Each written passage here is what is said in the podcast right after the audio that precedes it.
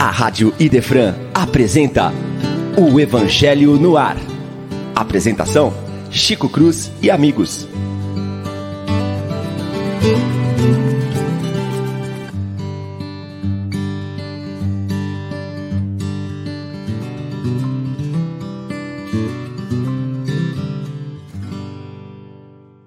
Muito bom dia, meus prezados e queridos amigos.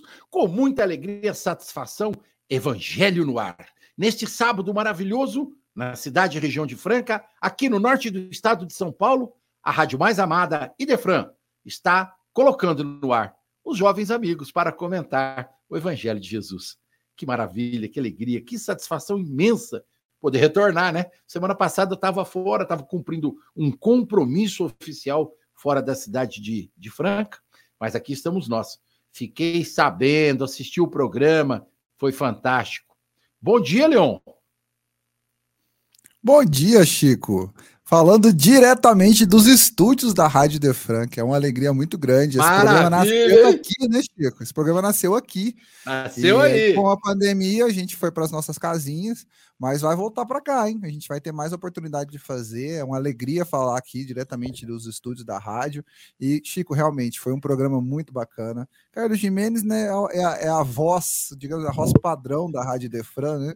Aquela bela É verdade. voz nosso amigo. Olha quem tá aí na Belíssima voz. audiência. O William Dias já tá dando bom dia pra gente. Olha que maravilha. Já começamos, a equipe tá completa. É. Só o senhor William que tá. A, a Paula e o William hoje estão de, no backup, né? Cada um pro seu compromisso, mas Isso. o William já tá na audiência. Olha que maravilha. Pois é. Semana passada a audiência É. bombou, viu, Chico? Foi muito legal. Nós tivemos muita Ah, com o Carlos Jimenez, né? Carlos Jimenez é um espetáculo. Esse pessoal de Tuverava é bom, viu, Chico? Eu não vou te falar, não, mas a água lá deve ser boa, viu? Olha, eu vou falar uma coisa para É. você. Eu tive muitos anos, né? Uma relação muito forte com o pessoal de, de Ituverava. É, olha, saudade das Comenespes, né? Saudade dos Exatamente. encontros que nós tínhamos, né? Liderados pelo querido Flauzino, né? Pelo. Balieiro, pela Dalgisa. Que maravilha que era, né? Saudade Fica- dos amigos que já se foram, que É, desencarnaram vocês cedo. grandes Não posso falar, começo a chorar. Valieiro. Não É, posso falar que eu começo a chorar, né?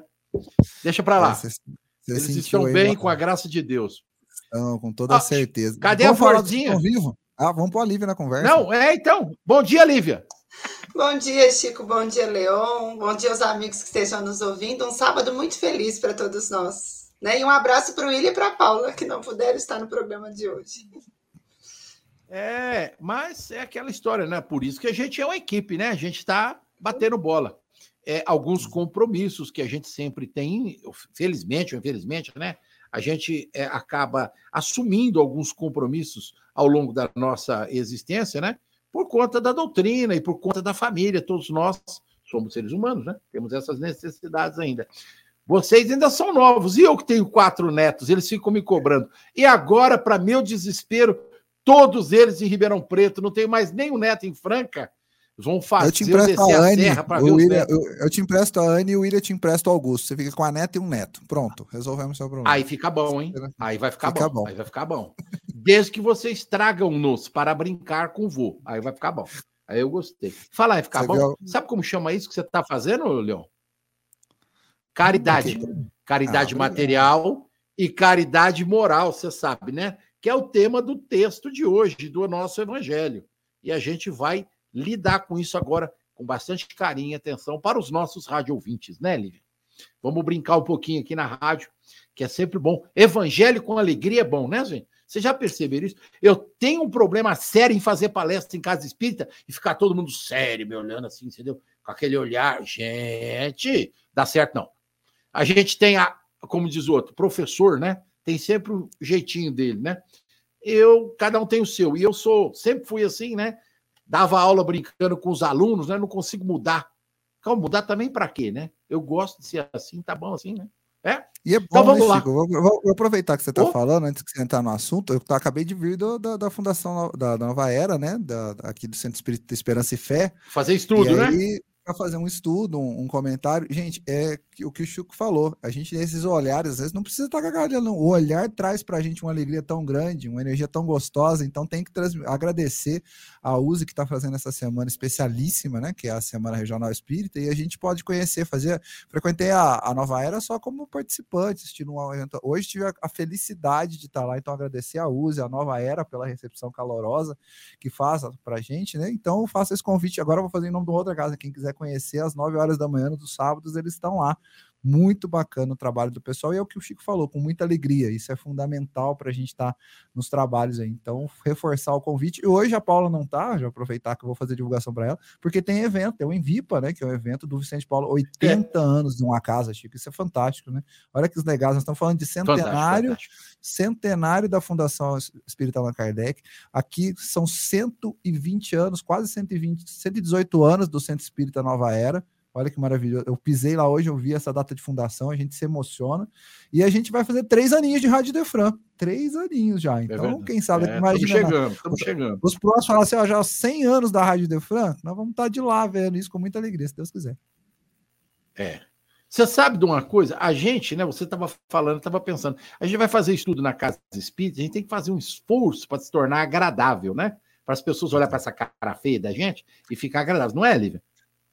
Não é, Lívia?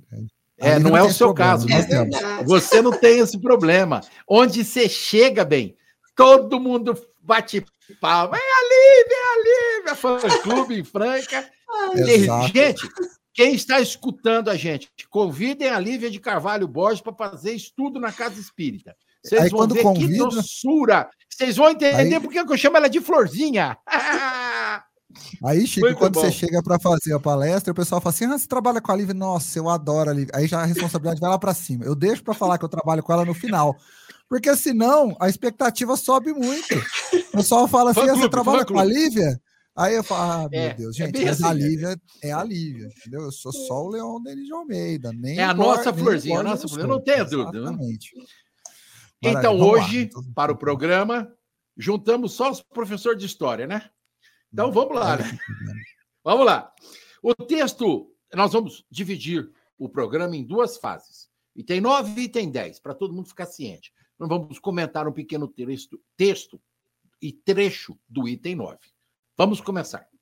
Amemo-nos uns aos outros e façamos ao outro o que queríamos que nos fosse feito.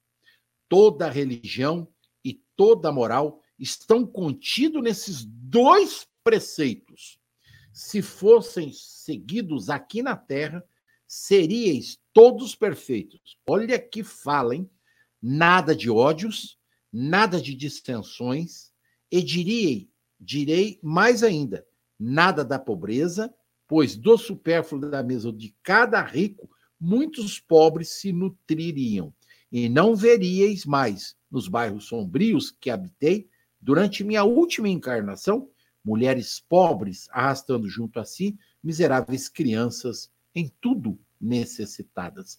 Vale a pena uma reflexão de nossa parte muito forte a respeito desse processo é, social que ela deixa para cada um de nós.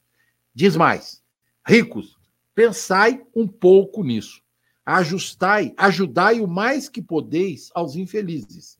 Dai para que Deus um dia vos retribua o bem que tiverdes feito para que encontreis, ao sair do vosso envoltório terrestre, do corpo de carne, um cortejo de espíritos reconhecidos que vos receberão no limiar de um mundo mais feliz. E aqui vale outra reflexão. Rico. Quem de nós não é rico? Quem de nós não tem a capacidade de doar todos os dias, nem que for um sorriso, um bom dia, um abraço, um momento de ou audiência para aquele que sofre e necessita falar, aquele que está psiquicamente abalado e que necessita ouvir ou falar. Seria extremamente importante que nós nos lembremos que não existe pobre no mundo, existe desatentos. Todos nós somos ricos, né? Todos nós temos essa capacidade. Nós não falamos só da questão material, porque o texto fala de caridade material e moral. Nós precisamos nos lembrar que cada um de nós é capaz de fazer aquilo que a irmã Rosalie nos fala nesse texto. Amar-nos uns aos outros, fazer ao outro o que queríamos que nos fosse feito. Lívia. Chico, foi tão interessante o comentário que você fez a partir da leitura desse item do caridade moral e caridade material, porque nos ajuda a ver o bem sob duas perspectivas: o bem na perspectiva de quem recebe e o bem na perspectiva de quem faz. Porque no primeiro momento nós vamos avaliar o bem é muito bom para quem pratica, porque torna a pessoa melhor, torna a pessoa mais generosa, mais solista, disponível para auxiliar. Mas aqui ela vem nos ajudar a entender o quanto o bem é importante, porque aqueles que precisam receber uma boa ação se, se tornam melhores, têm a sua vida é, como alvo de algo que vai tornar a vida mais fácil. Então, aqui ela dá a própria experiência. Na última existência, conheceu os bairros pobres, difíceis, onde mulheres aflitas tentavam alimentar os próprios filhos. Então, ela está falando, ajudando a perceber: olha, tem uma perspectiva para a qual nós precisamos olhar. Aquele que precisa receber a nossa ação, que aqui ela chama como caridade, quer dizer, qualquer boa ação nossa, para aquele que necessita tem um valor muito grande. Então, no, nesse quesito de fazer uma boa ação, como você disse, não existem pessoas pobres, existem pessoas, às vezes, distraídas, que, se não podem fazer o bem do ponto de vista material, podem ser muito úteis do ponto de vista moral. Então, isso para nós é muito consolador, porque nos ajuda a pensar que, desde que a gente deseje fazer o bem, a vida vai nos dar esse ensejo e nós vamos encontrar o jeitinho de, de cooperar com o outro, né? Às vezes, do ponto de vista material, mas às vezes do ponto de vista moral.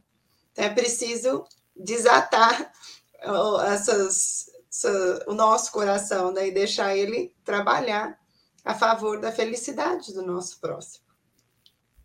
Chico. É, você sabe que você faz uma, uma colocação assim que vale a pena a gente pensar, né? É, muita gente, mas muita gente se apega demais à questão da, da caridade material. Nós sabemos que as casas espíritas, ao longo do desenvolvimento da doutrina no Brasil, trabalharam constantemente esta questão da assistência. Nós vivenciamos hoje um momento muito difícil em termos sociais.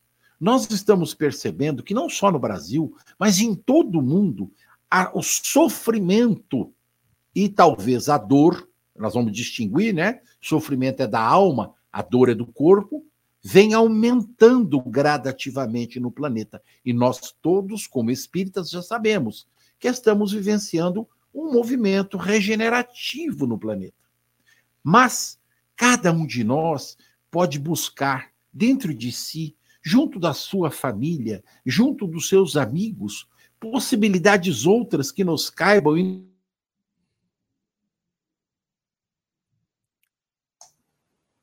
O Chico, quer. O Chico, Chico travou, João? Hoje, hoje eu tô na rádio aqui, eu posso saber é. se ele travou mesmo. Ele parou mesmo. Mas o Chico ia dizendo, Leão, e foi tão interessante, porque realmente, quando nós conseguimos olhar a vida com esse olhar, nós sempre vamos descobrir uma maneira de ser útil, né? E isso me fez pensar muito na ação de Jesus. Essa perspectiva da caridade moral e da caridade material era exercida com tanta beleza e tanta grandeza na ação dele, que mostrava para todo mundo quanto é possível que a gente seja útil, né? Porque nem todos que procuravam Jesus tinham só a fome do corpo ou só a dor do corpo. Muitos traziam essas outras aflições que o Chico estava fazendo uma leitura do momento atual, lembrando esses episódios em que o indivíduo está com essa fome do espírito, com essa dor interior ou com essa inquietude, então ele precisa de um atendimento de outro tipo. E esse olhar nós precisamos desenvolver para que a nossa ação não fique é, direcionada apenas para um lado. Então, sempre nós vamos ser convidados a atender as aflições materiais, porque nós estamos encarnados. Então, não podemos ser insensíveis à dor do nosso próximo quando essa dor é material. Quando é uma fome, quando é uma enfermidade, quando é alguma questão de ordem material. Mas, ao lado disso, nós podemos e devemos desenvolver essa habilidade de ter os olhos de ver, que Jesus falou, que é atentar para essas outras necessidades, que não são somente materiais, mas que estão dentro do indivíduo e que vão pedir um olhar atento, uma palavra amiga, aquele instante de presença generosa ao lado. Chico, já que você voltou, É, ô, Leão, só te terminar, terminar o meu raciocínio, e é isso que você está falando, Livi, muito obrigado por ter, nessa aí que caiu aí, é o que a gente precisa perceber, se dar conta, que muitas pessoas estão batendo as portas da casa espírita sem perceber, é, sem se dar conta que a fome que elas têm é fome moral. A fome que elas têm é fome de Jesus, é fome do evangelho. A cada dia que passa, está aumentando a necessidade de todos aqueles que vêm bater as nossas portas. Eu até me arrepio quando falo isso. Desse sentimento, dessa busca de entender o Cristo, de se lembrar do conforto que é estar na vibração de amor do Evangelho de Jesus. Leon.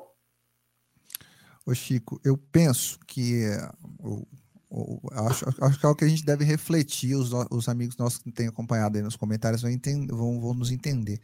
Essa fome que você comentou é justamente reflexo do momento que a gente vive da regeneração, porque quanto mais ligados ao mundo de expiação e prova, mais demanda material a gente tem.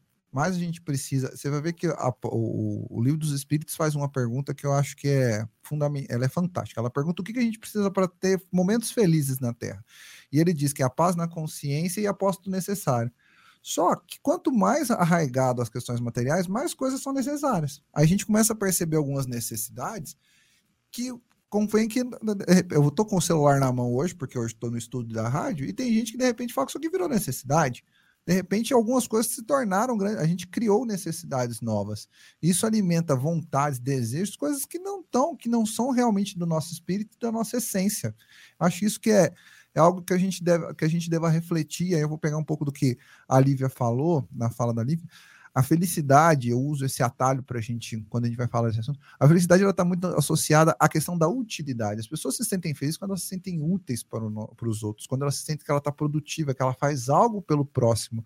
Então, quando a gente tem um capítulo falando de caridade material, caridade moral e chamando, fazendo uma provocação aos ricos, Quão útil a gente tem sido para a vida das pessoas ao nosso entorno? O que, que a gente tem entregue para essas pessoas? O que, que essas pessoas, o que, que o nosso entorno modifica a partir da nossa presença? Ou se a gente simplesmente existe, simplesmente faz o, a tal da nossa parte. Eu acho interessante.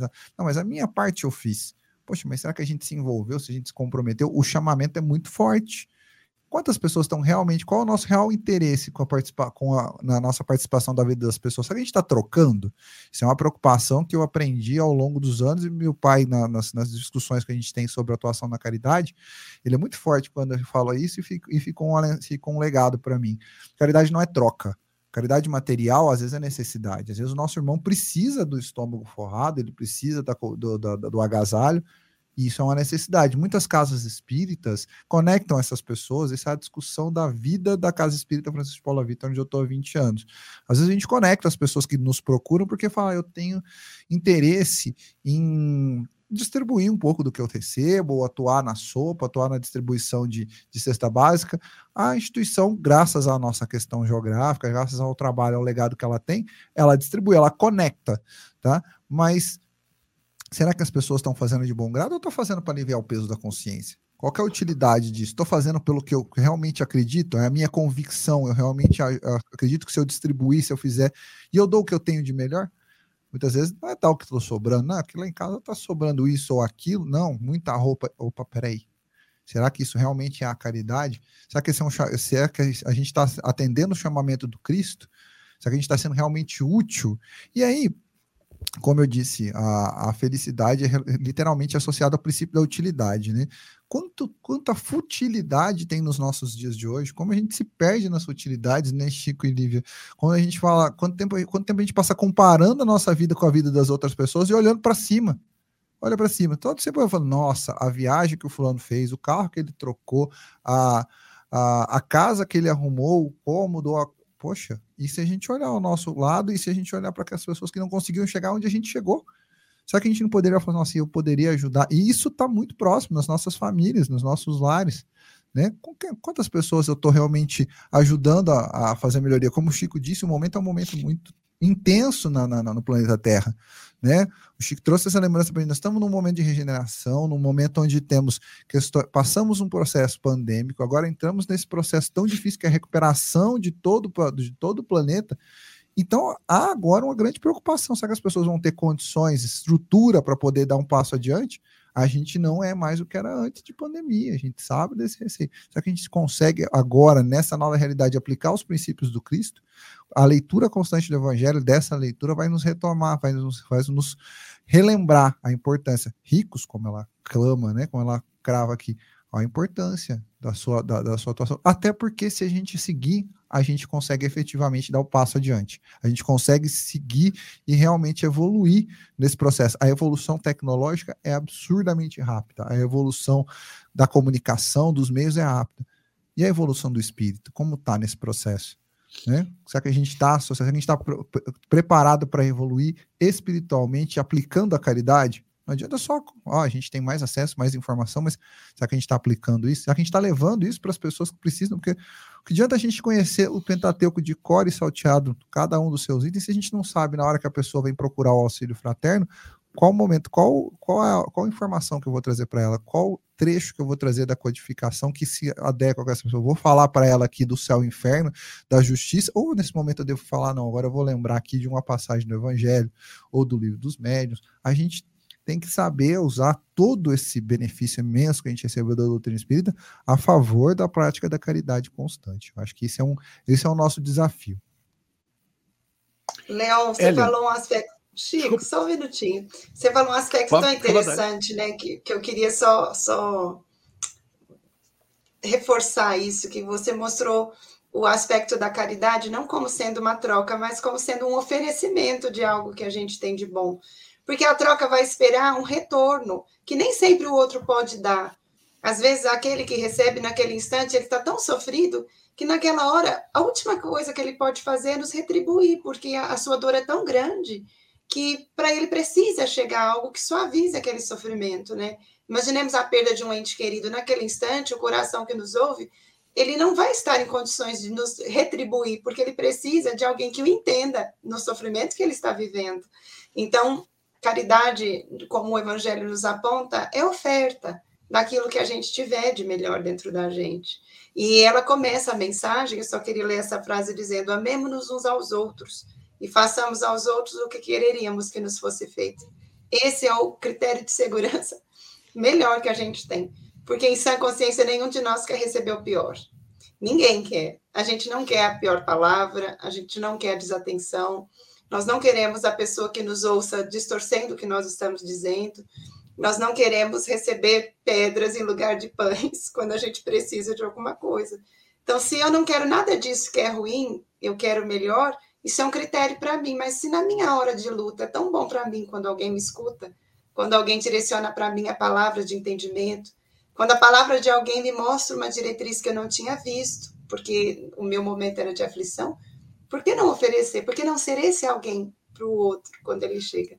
Por que não ser esse amigo para o outro? Se para nós é tão importante ter um amigo assim. Então, é um critério muito bonito, que ela lembra a fala de Jesus. Engraçado, né, Lívia? Você comentou dessa, dessa questão. A gente não pode achar que o nosso critério é o critério, né? A gente, às vezes, eu vou dar um, um, exemplo prático, até eu tenho alguém que me fiscaliza muito nesses meus exemplos práticos, que é a minha esposa. Né? Paula fala assim: para de citar os seus exemplos. Eu falo, mas eu vivi, eu caí em quadro. Mas vamos lá. Recentemente a gente perdeu o pai de uma colega de trabalho num dia de expediente, era de segunda para terça-feira. Reuni os meus colegas de trabalho, a gente tem uma equipe de quase 30 pessoas, e aí existe uma cultura no país, uma cultura né, na nossa tradição, das pessoas às vezes doarem coroas de flores. Eu, particularmente, o Leon Denis de Almeida, para mim, para as pessoas que eu, com quem eu convivo, a coroa de flores no momento do velório, ela não tem um para mim não, não que ela não, não significa. Eu vou ser efetivamente, não tem o um significado que para algumas pessoas tem. E aí eu levei isso para meu, pro meu meus colegas de trabalho. Falei, gente, está acontecendo, as próximas duas, três horas. Os velórios hoje são muito rápidos, né? Como você disse, a perda, as pessoas têm pouco tempo para se despedir. E a gente se reuniu e falou assim: gente, eu preciso da opinião de vocês, porque no meu coração não toca. Se, se te acontecer, eu já estou avisando que pode acontecer comigo. Eu não, não, não, não quero, não me sinto tocado se eu receber uma coroa de flores. Não faz toda a diferença. Qual a opinião de vocês? E aí, votamos, conversamos, são, é muito plural o ambiente que eu trabalho. Não, vamos fazer sim, beleza. Contribuímos, fizemos, fizemos a doação. Passou pouco tempo depois, uma colega de trabalho que trabalha comigo, que ela da bem espírita, e ela falou assim: Olha, minha mãe faleceu faz pouco tempo, e quando eu recebi a coroa de flores, foi eu me senti abraçado pelos colegas de trabalho. Então, para mim, tem um significado. E ela é espírita, ela tem o conhecimento. Ela falou assim: talvez você não tenha tido a experiência. E pelo menos a gente conseguiu colocar isso em pauta para todos, né? A gente acabou decidindo. Às vezes, se eu olhar o mundo pelo meu ponto de vista, eu não enxergo que aquele tem uma importância. E realmente, para a nossa colega de trabalho, foi muito importante. Ela se sentiu agradada, ela se sentiu abraçada recebendo aquela coroa de flores. A gente, na limitação que a gente tem da, da, da matéria, tem coisa, às vezes a gente precisa dos rituais. Às vezes que o, o, o a ritualística para algumas pessoas é fundamental para que ela se sinta acolhida. E naquele momento foi foi um aprendizado para mim. Eu não posso olhar o mundo com a minha ótica. Quando eu levei isso para público, todo mundo tinha um consenso que a gente deveria fazer daquela forma. Então, eu acho que a gente vai fazer uma prática da caridade. Se a gente tiver uma dúvida, alguma angústia, às vezes é bom a gente consultar quem é do nosso lado, mas se a gente tem um ambiente de segurança e confiança. A gente confia nessas pessoas, a gente acredita nelas, a gente consegue uh, equilibrar as nossas decisões. E diminuir o peso também. Imagina se eu erro sozinho, se eu falo, não, eu não mando porque eu não acredito. Peraí, eu não sou o único colega de trabalho, nós somos em 30 por que não? E aí diminui essa, esse peso, a gente consegue praticar, colocar em prática essa, essa, essa caridade, essa ação, por uma ótica que vai deixar que vai satisfazer as pessoas. Não vou, vou naquele momento de dor, como você falou, ela não tem como retribuir. Como que a gente chegou até ela? Chegou dessa forma e realmente para ela teve um valor. Então a gente às vezes tem que fazer, ah, às vezes não, a gente vai ter que aprender a fazer que o ideal na prática é a prática descompromissada e desinteressada partir desse momento, realmente a gente está colocando a caridade. Ela não, não tem por que ela nos retribuir, é um exemplo como aquele. Mas tantas pessoas vão nos procurar para caridade, será que a gente vai fazer pensando, não, é realmente eu estou fazendo, que eu sei que ela não pode me retribuir, eu quero simplesmente atendê-la. A gente tem feito isso, a gente consegue refletir sobre isso. Ô, Leon, é, eu já estava pensando um pouquinho lá atrás e vocês foram falando e eu estava aqui no meu cantinho escutando e pensando. Vamos falar um pouquinho dessa caridade de ordem material e moral também no campo doutrinário espírita, dentro da casa espírita. Eu vou colocar duas coisas para a gente refletir. Uma está aí, na continuação do texto, que fala da necessidade de a gente suportar uns aos outros. E eu vou, claro que nós temos que pegar o contato que é nosso, que é a casa espírita, vale para todas as outras é, religiões, né? Mas nós vamos falar um pouquinho do que é nosso. Vocês já perceberam da enorme dificuldade que nós temos de mediar e administrar os conflitos internos que é, surgem nas casas espíritas? Porque assim como no banco você fez uma coisa que deveria ser é, prática comum entre todos nós, que é de ouvir os subalternos, já que você é o chefe, ouvir a todos e a decisão ser comum, né? partilhar, porque, como você disse, a tua verdade necessariamente não é a verdade de todos. Na casa espírita também, nós temos muita dificuldade, às vezes, para ajustar as coisas no relacionamento de trabalho dentro da casa. Então, reflitamos, né, cada um de nós, nesta possibilidade. As casas espíritas é, têm alguns lugares, né? Que há, existem dirigentes ad eterno, muito compromissado, entendo eu, com a doutrina ou muito compromissado consigo mesmo, né? No campo do personalismo, do egoísmo, do narcisismo, nós precisamos refletir a respeito disso. Sem melindres, sem dó nem piedade também. Misericordioso, talvez. Mas precisamos pensar. Não somos só nós que temos o direito de administrar aqui ou acolá a doutrina espírita. O segundo pensamento está no campo medianímico. Atendamos e atendemos diariamente é, espíritos nas casas espíritas. Né? E é, é importante que se fale isso para que todos se lembrem, ou todos tomem conhecimento, ou todos entendam que sim, na casa espírita, nós atendamos é, nos nossos trabalhos mediúnicos de desobsessão, de desenvolvimento mediúnico, três tipos de trabalho diferentes, né? Desenvolvimento para aqueles que estão aprendendo, estão iniciando, trabalho mediúnico para aqueles que estão já num determinado nível, e de desobsessão para aquelas casas que há muitos anos compõem equipes de trabalho. Nós atendemos diuturnamente espíritos compromissados com a lei de Deus, nosso Pai, conversamos com eles e os orientamos, na medida das nossas posses intelectuais e morais, para o seu é, para a sua libertação, para o seu desenvolvimento, para que eles prossigam no seu trabalho fora da carne. Lembrar sempre que a doutrina nos deixa claro que nós estamos vivendo um momento temporal, num mundo temporal, num mundo de carne, e que a vida real é aquela que Jesus nos concitou. Meu mundo não é deste mundo, disse-nos, disse a Pôncio Pilatos. E nós não devemos nos esquecer disso, que o mundo que nos aguarda é o mundo dos espíritos, o mundo de almas, aquele que Deus criou. E é na casa espírita que nós fazemos esse trabalho moral e caritativo no campo material para os espíritos que nos procuram. As casas espíritas necessitam se lembrar sempre disso. Não há doutrina espírita se não houver atendimento moral e espiritual àqueles que buscam a nossa casa, tanto na matéria quanto fora dela. E aí, vou deixar aqui uma reflexãozinha é, para os dois, né?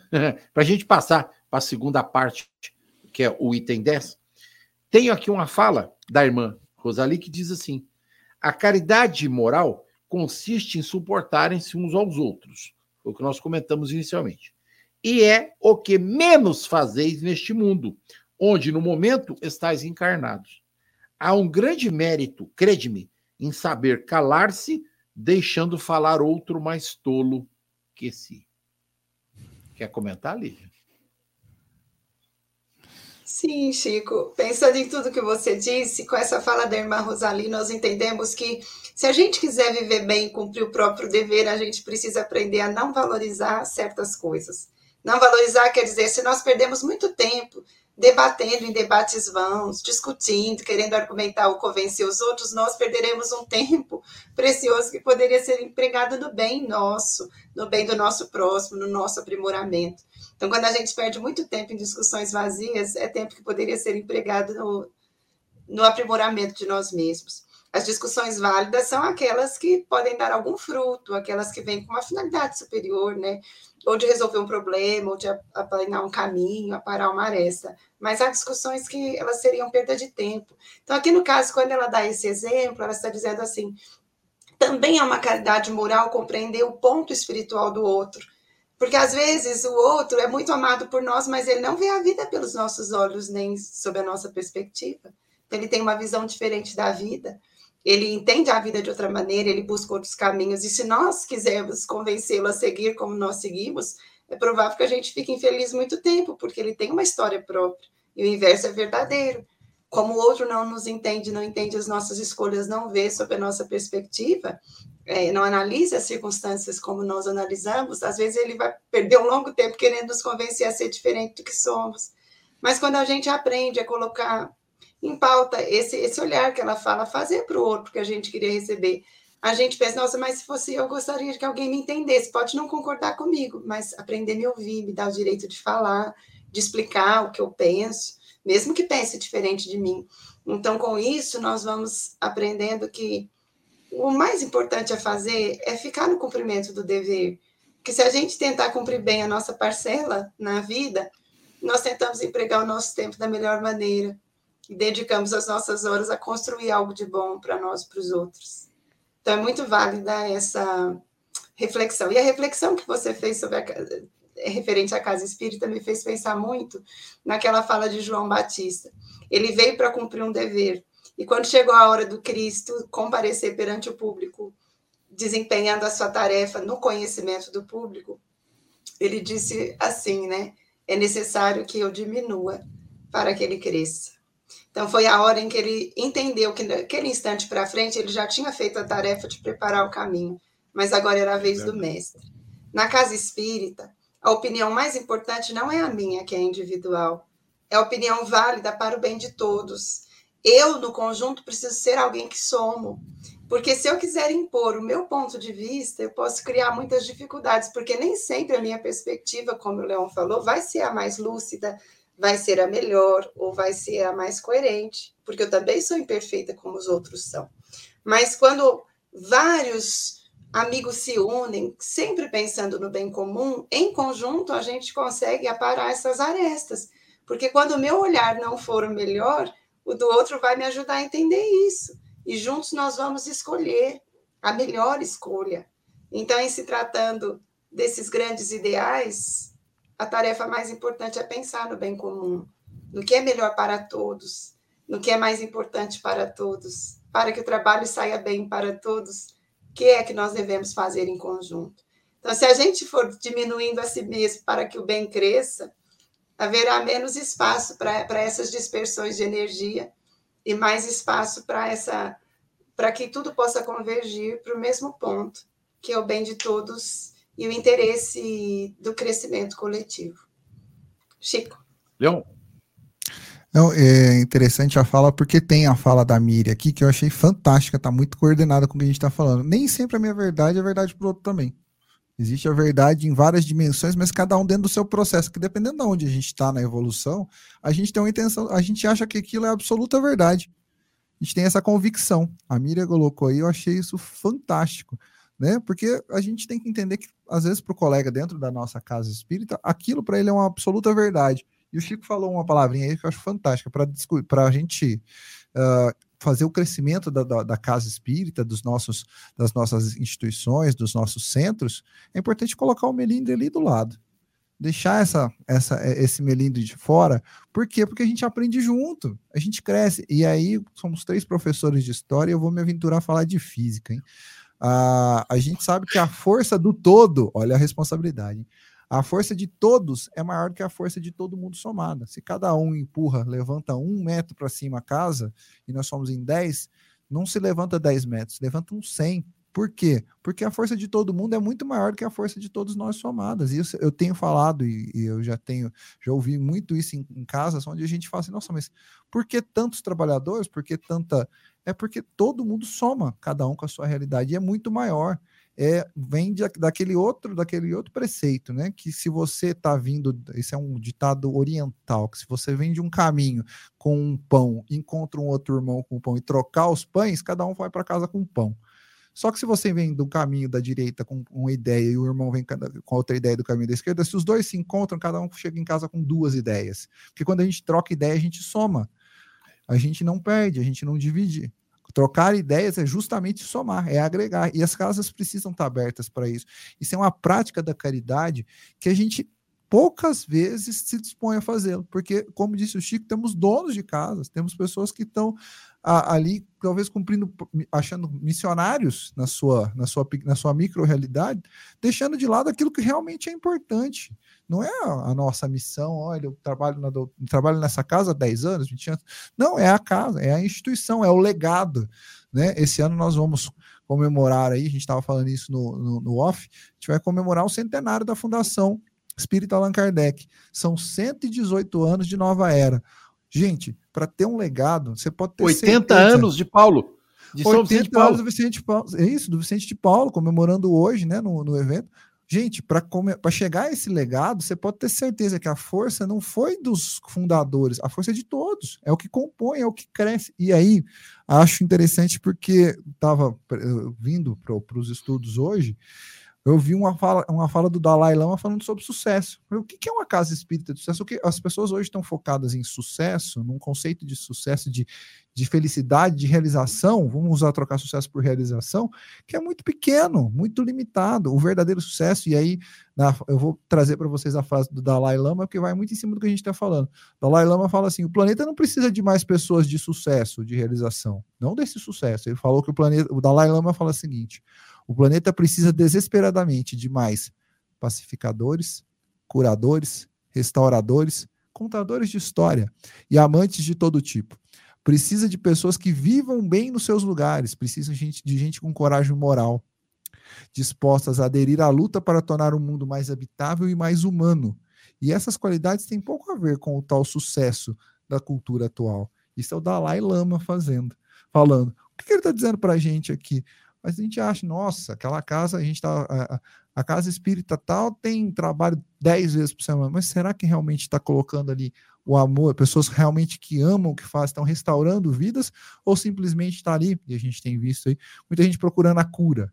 Mas que cura é essa? Cura imediata. Estou com dor na perna, vou lá para aquele hospital porque vai me tirar a dor na perna. Não, eu estou com a dor de cabeça. Ah, não, vai no tal lugar que você vai curar. Gente, será que é isso que a gente está procurando? A gente precisa realmente restaurar, é um sentido muito mais amplo. Né? Restaurar, não, olha, eu venci, agora fui eu fui ajudado, agora eu vou ajudar. Eu achei fantástico quando ele fala assim: eu preciso de pessoas que vivam bem nos seus lugares. As pessoas estão eternamente insatisfeitas, o tempo todo insatisfeitas. Há uma necessidade de aprimoramento constante, mas eu preciso ter, a, praticar a terapia da gratidão, que o Divaldo fala. Poxa, obrigado, eu consegui dar um passo adiante, eu aprendi algo mais. As casas espíritas, às vezes, falam assim, nossa, quanto a gente, a gente é muito crítico nos nossos trabalhos, mas quanto a gente evoluiu, quantas pessoas que vêm de fora, e isso na hora que a gente, vocês, graças tiveram a felicidade de mencionar, a gente já falava às vezes aqui da, do Padre Vitor, do nosso trabalho de domingo, muitas vezes eu tenho, a gente tem que reunir, e eu falo, gente, é muito gostoso receber a, o, o, o, retorno das pessoas que nos visitam, que falam isso, isso, e a gente não percebe. Diminui o nosso trabalho, fala, ah, a gente precisa melhorar, concorda, a gente precisa melhorar, mas olha o que está sendo feito. Né? Esse, essa restauração, essa, esse fortalecimento vem de dentro. Às vezes a gente abandona esse fortalecimento, a gente fica preocupado com o sucesso. Não, se a gente um dia for um instituto, com escola, com colocando as pessoas no mercado, claro, a gente vai ser isso. Se a gente conseguir juntar, unir força, mas a gente precisa ser essencialmente uma boa casa espírita. Uma casa espírita que atenda, que acolha as pessoas, disposta a ajudar as pessoas, a encorajar as pessoas, que eu acho um trabalho dificílimo que a gente tem que fazer hoje em dia, encorajar as pessoas. Né? A gente falou de condições de, de, um, de, um, planeta de restauração, o trabalho hoje ele demanda esse encorajamento. Por que trabalhar se eu tenho outras alternativas que vão ser mais cômodas para mim? Então, nós temos essa missão hoje, encorajar as pessoas no trabalho dentro da casa espírita e até para o mundo material. Hoje, um dos principais trabalhos nossos é estar tá encorajando as pessoas sem melindres. Se eu falar para um colega, se um colega me falar assim, olha, a gente precisa trabalhar, a gente precisa desenvolver um projeto, a gente precisa tirar o melindre fora, fazer, realmente, podemos fazer. Realmente precisamos colocar o nosso melhor a favor disso. E aí, o que pode, o que eu acho que é um facilitador desse processo é quando a gente coloca a nossa vocação, o nosso dom a favor daquilo que a gente, daquilo que precisa de nós. Pô, meu dom é, é falar, é ouvir, ou meu dom é cantar, o meu dom é operacionalizar, é colocar em ordem alfabética. Toda casa espírita tem uma biblioteca esperando por você. Ah, o seu dom é fazer a, o, o macarrão. É, é, toda casa espírita vai ter um espaço para você. Então, vamos colocar esse dom a favor dos trabalhos, né? Vamos colocar. E aí fica agradável, fica gostoso. O que eu faço? Bom, ah, eu sou um bom organizador, eu sou um bom. Coloca esse dom. Então, onde você tem, onde você coloca o teu dom a favor do trabalho da, da, da caridade, a gente evolui. Eu acredito muito nisso. E aí, um, um grande amigo meu fala assim: ó, eu tenho a virtude de colocar os bons para trabalhar comigo. Eu já ouvi isso algumas vezes. Ele está aqui no Sem programa. Vergonha. E ele fala Sem isso. Ele, ele, é, além, além, dele, além dele deixar a gente encorajado, né? Ele mostra que tem um jeito de trabalhar, que é só a gente procurar gente boa, que a gente boa, gente boa se junta com gente boa, né? Não é verdade, Chico? Leon, preste atenção. Se a sua estrela brilhar, a minha brilha. Se a minha brilhar, verdade. a sua brilha. Outro dia perguntaram para mim por que, que eu tenho este fundo de tela um muro de tijolo. Porque eu aprendi há muitos anos atrás com o querido amigo Dr. Paulo de Tarso, professor, doutor, eminente professor, doutor da Faculdade é, de Psicologia de Franca, que todos nós devemos acrescentar em nossas vidas tijolinhos no muro do saber. Vale para a casa espírita, igualzinho você falou aí. Se cada um acrescentar um pequeno tijolinho na obra do Cristo, nós estamos crescendo. Você sabe por que, que as pessoas estão insatisfeitas com a vida? Porque elas não dão valor na vida espiritual. Porque se ela desse valor na vida espiritual, ela estaria satisfeita com a vida material. Ela se colocaria disponível para satisfazer ao próximo nos seus nas suas necessidades. Como ela está insatisfeita com ela mesma, ela não dá conta de fazer caridade. Ela tem dificuldade para realizar isso. Olhem o texto, né? Por favor, todos olhem o texto no item seguinte, que é do espírito protetor. Ele diz assim: Meus amigos, eu ouvi muitos de vós dizerem para si mesmo: Como posso fazer a caridade? Muitas vezes não tenho nem o necessário. A caridade, meus amigos, é feita de muitas maneiras. Podeis fazer a caridade, atenção, em pensamento, em palavras e em ações. Nós precisamos pensar nisso. Nós podemos fazer caridade em pensamento. É material? Não. É moral. Em palavras. É material? Não. É moral. Aí vem a caridade material, em ações. E aí ele completa dizendo assim: em pensamento, rogando pelos pobres abandonados, pelos que morreram sem terem visto a luz. Uma prece do coração alivia a alma daquele que sofre. Em palavras, dirigindo vossos companheiros todos os dias alguns bons conselhos. Dizei aos homens amargurados pelo desespero, pelas privações, e que blasfemam em nome do Altíssimo. Eu era como vós, sofria, era infeliz, mas acreditei no Espiritismo e vejo agora que sou feliz. Só que mais do que o Espiritismo, a gente vai falar isso com toda certeza, está a lição do Evangelho de Jesus. Se eu acreditar naquilo que o Cristo deixou para mim, ama o próximo como a si mesmo, nós estaremos trabalhando nesse sentido. O que nós precisamos, com urgência, é achar dentro de nós um estado de felicidade, porque ela é temporal, nós sabemos disso. Ninguém é feliz na carne. Ninguém é feliz no mundo, completamente feliz neste mundo. Às vezes as pessoas me perguntam: você não tem problemas na sua vida? Não. Eu tenho obstáculos, eu tenho dificuldades, como todas as pessoas têm. Problema sou eu que crio. E quando nós iniciamos tra esse trabalho, eu falei em dor e sofrimento. A Lívia já está se coçando. Em dor e sofrimento. Dor é material, sofrimento é espiritual. Obstáculo pode ser material, mas problemas está no campo mental, está no campo espiritual. E sou eu que determino se existe ou não um problema. Quando eu não quero o problema, eu só tenho um pequeno obstáculo. E eu não vou pegar as pedras do caminho e construir muralhas. Eu vou construir pontes para atravessar. Eu vou passar a palavra para vocês, mas vou lembrar: estamos somente com 12 minutos de programa, tá? Lívia. Chico, você leu meu pensamento, porque eu ia dizer exatamente isso. Que a nossa escolha seja de construir pontes, não abismos ou muros, né? Porque a ponte vai sempre nos conectar ao outro. Aí você falou, eu achei bárbaro, porque eu tinha pensado numa coisa parecida.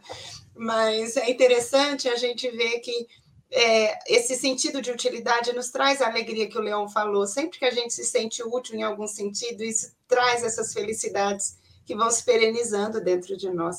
E eu lembrei muito da comoção que eu tive quando li o primeiro exemplar da Revista Espírita, porque logo no comecinho, Allan Kardec coloca no primeiro volume umas correspondências de pessoas que vinham falar da alegria de conhecer o, a, o Espiritismo, de ter lido o livro dos Espíritos. E aquelas cartas, elas me tocaram porque me fizeram pensar exatamente no que esse benfeitor diz. Por que ele se sentiu feliz de conhecer o Espiritismo? porque ele teve explicações sobre a vida que vão colocá-lo é, numa diretriz mais segura e vão funcionar para ele como instrumentos para ele lidar melhor com as próprias questões. Então, eram cartas muito bonitas de operários, de pessoas de locais distantes que falavam: Nossa, aguardamos o seu livro com tanta expectativa e o resultado foi melhor do que a gente pensava. E vão comentando os benefícios que o contato com aquela ordem de conhecimento tinha trazido para cada um deles. E eu me lembrei muito da figura de Allan Kardec, que foi essa figura que soube fazer a caridade nesses dois sentidos, com uma descrição que é, é algo impressionante. Porque os amigos que falaram dele, como Alexandre Delane, ressaltaram isso, que ele sabia fazer a caridade de uma maneira tão suave, tão leve, que quase não era percebida pelos olhares que estavam distraídos, porque ele era um homem muito discreto mas sabia dar a palavra de consolo, de orientação, e também dar o alimento para o corpo, para aqueles que tinham necessidade, o agasalho para os que tinham frio. Então, é válido o convite para cada um de nós, né? Tentar ser ponte, porque se a gente tentar fazer algo de bom, a gente está se conectando com o outro. E essa conexão vai nos devolver alguma coisa. Então a gente pode dizer se o bem é bom para quem recebe, ele é melhor para quem faz. Então é preciso insistir Entendo. nisso. Né? É isso, Lívia, mas você falou tudo agora. Quem faz o bem recebe de volta. Jesus nos ensinou isso. Quantas vezes ele falou: fazei ao outro para que Deus possa vos dar em dobro. A gente não aprendeu dois mil anos de doutrina, não é possível que, como cristão, nós não aprendamos isso ainda. Jesus deixou tão claro isso para nós que o, o, o grande tchan da felicidade material na carne é fazer pelo próximo, é estender a mão. E nós ainda não aprendemos, porque amar e caridade, literalmente para mim, são sinônimos. Você faz caridade moral, material, você está amando. O que você faz para o próximo, você está fazendo dobrado para você mesmo.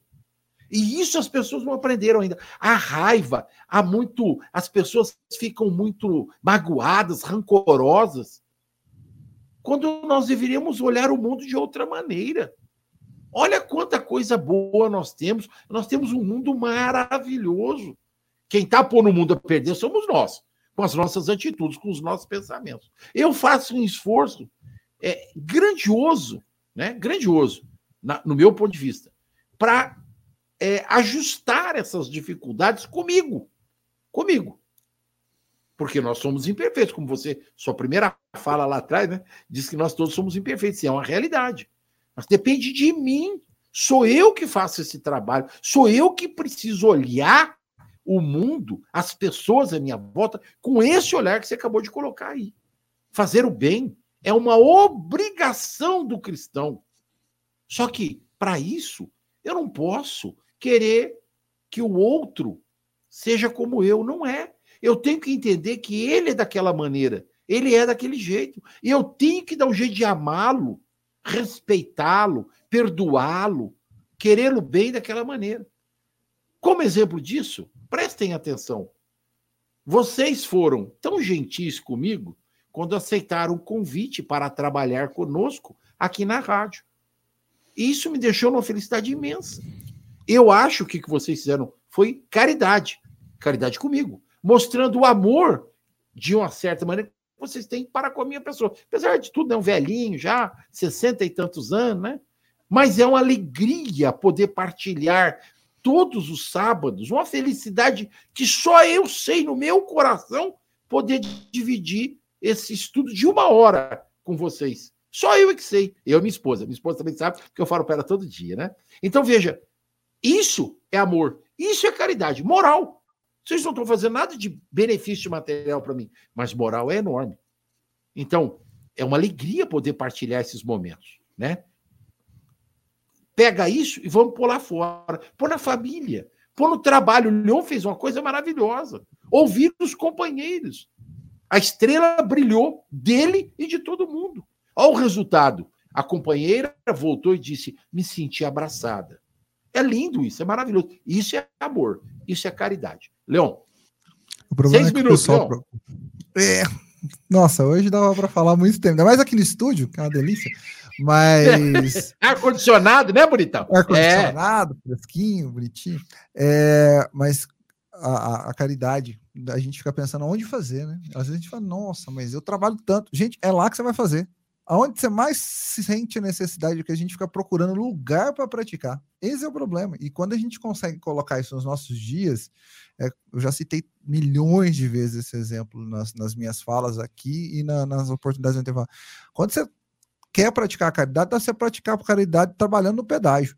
Eu já falei muitas vezes essa história. É 10 segundos que você tem para vai dar para sorrir, dá para dá para compartilhar alegria, dá para transmitir bons sentimentos num trabalho que tem 10 segundos de contato com teu com teu colega, com teu cliente, entendeu? Às vezes a gente está tá querendo achar cadê a oportunidade de trabalho. E não precisamos sair para procurar, não, gente. A oportunidade está aqui, na nossa frente. Né? No final do programa da semana passada, a Paula foi muito feliz, ela trouxe cativar, ela trouxe um pedacinho da música. E a gente fez até esse convite no final do programa. Quem que você vai cativar essa semana? Porque cativar é amar e carregar um pouquinho da dor que alguém pode levar. Então a gente faz isso, exatamente. Né? O, o cativar é tão bom que só de mencionar o João começar a cantar aqui, ó. Tô vendo ele sussurrar a letra da música aqui do lado de cá, no estúdio. é isso. É o pequeno príncipe também, né, João? Você gosta. E é verdade, a gente precisa, a gente é responsável pelo que a gente cativa. A gente cativou a nossa audiência, os nossos amigos. Se a gente cativa, a gente sente isso que o Chico falou, o acolhimento. E quando a gente cativa de verdade, ele nutre a gente. É o que o Chico fala, né? Nutrindo do amor que a gente tem. Então, gente, é um convite que o Evangelho no Ar nos faz e eu quero fazer a todos, né? Que a gente continue se nutrindo desse amor, dessa, desse cativar, dessa prática de, de colocar, colocar as pessoas nos nossos dias. Falando em cativar, uma pessoa muito cativante acabou de fazer um comentário aqui no nosso chat, olha lá, Dona Marina Fagundes. Né, dizendo lá, obrigado pelas reflexões muito importantes nas nossas vivências diárias. Olha aí, essa pessoa que vai que não vai passar nem, nem um minuto no umbral, porque já aguentou o Chico a, a encarnação toda, então essa é um anjo que acabou de fazer um comentário aqui conosco. Marina, obrigado por tudo. Nossa, a gente ama vocês também, você e o Chico, vocês sabem disso. Então, com muito amor, com muito cativado, então vou aproveitar que o tempo está curto, agradecer, viu, Chico? Mais um programa especial, feliz demais por ter feito esse evangelho no ar, porque hoje voou o tempo. Estou olhando aqui, quatro minutos para o meio-dia. Ou seja, foi muito rápido, mas tem que deixar a Lívia falar, fazer a despedida dela. Obrigado, gente. Vamos cativar, vamos praticar a caridade onde a gente estiver. Tenho certeza que a gente vai conseguir. Obrigado, Leon. É, Olivia, eu quero ouvir os seus comentários finais. Não é só boa, boa tarde, não. Quero os comentários seus a respeito do programa de hoje. Chico, o programa é lindo, me fez pensar que a nossa caminhada sempre vai ser mais rica se o nosso irmão caminhar ao nosso lado. Então, que a gente escolha sempre ser ponte, onde a gente estiver. Obrigado pelo carinho dessas pessoas lindas que escrevem coisas muito gentis sobre a gente. Muitíssimo obrigado. E que Deus devolva em doses multiplicadas alegria, felicidade para cada um. Um excelente sábado e uma excelente semana. Chico. É. Você sabe que eu estou sentindo falta da Paula hoje, né? Porque nesse momento ela traria uma poesia sobre o amor. E, eu só fui pensar isso agora no finalzinho do programa, né? Falou, podia achar uma poesia sobre o amor, né? Mas maior poesia quem fez foi Jesus. Maior poesia quem nos deixou com o seu exemplo foi o Cristo. O que seria de cada um de nós se nesse processo de é, despertamento da alma nós não tivéssemos a figura perto de nós do poeta maior. E Jesus, todos nós sabemos, a gente chama ele de maior psicoterapeuta, maior médico, né? Maior, mais professor, mas ele também foi o maior poeta de todos que nós conhecemos. Poesias fez Jesus com suas atitudes de amor, com seus atos de carinho, com tantos que curou, tantos e por com tantos fez que até no último instante ele nos deixa um exemplo de poesia no amor. Quando olha para Maria, eu não posso, parece que eu já já vou começar a chorar. E ele disse: Mulher, eis aí o vosso filho. Filho, eis aí a vossa mãe. Se a gente parar para pensar, até no último momento, as palavras do Cristo foram de amor, foram de poesia, porque nos deixa clarificado qual o caminho que nós devemos trilhar no sentido de encontrar a figura do Cristo. Muita gente é, constantemente diz: Ah, quando eu desencarnar, quero encontrar Jesus. Estamos longe disso, nós já sabemos. Mas veja, Jesus nos encontra todos os dias. Basta que nós estendamos as mãos para atender aos nossos irmãos. Basta que nós sorriamos todos os dias para os velhinhos que batem a nossa porta que nós façamos da nossa existência um momento de poesia e de amor, não nos esquecendo daqueles que estão sofrendo material e moralmente. Se nós nos lembrarmos desta oportunidade maravilhosa que o Cristo nos deixa, nós jamais deixaremos de amar. Que esta semana possa ser cheia de amor no coração de todos os nossos irmãos que nos ouvem de todos os amigos, aos nossos pensamentos, àqueles que sofrem nos hospitais, que estão em dor e em sofrimento. Que Jesus nos abençoe, que todos nós tenhamos uma excelente semana. Muito obrigado a todos. Um abraço. Um abraço.